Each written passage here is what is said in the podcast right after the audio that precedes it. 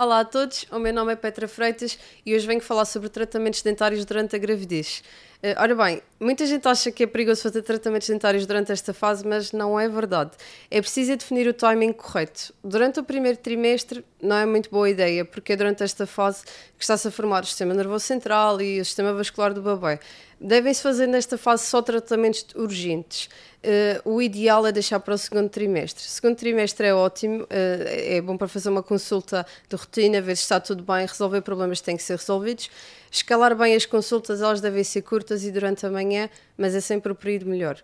O terceiro trimestre é possível fazer tratamentos é um bocado desconfortável para a grávida, por isso aconselhamos a tentar fazer tudo durante o segundo trimestre.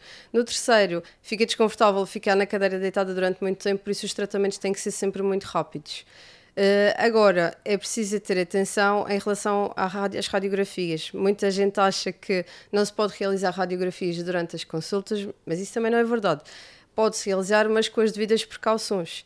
Uh, o ideal é sempre colocar um avental de chumbo uh, que fica sobre o abdômen e que protege o bebê. E também temos que ver que uh, as radiografias que nós fazemos durante as consultas são sempre dirigidas à região da face, nunca ao abdômen, por isso nunca vai ter grande perigo para o feito nem para a grávida. Portanto, não se preocupem, podem realizar tratamentos dentários à vontade durante esta fase. Obrigada por tudo e até uma próxima.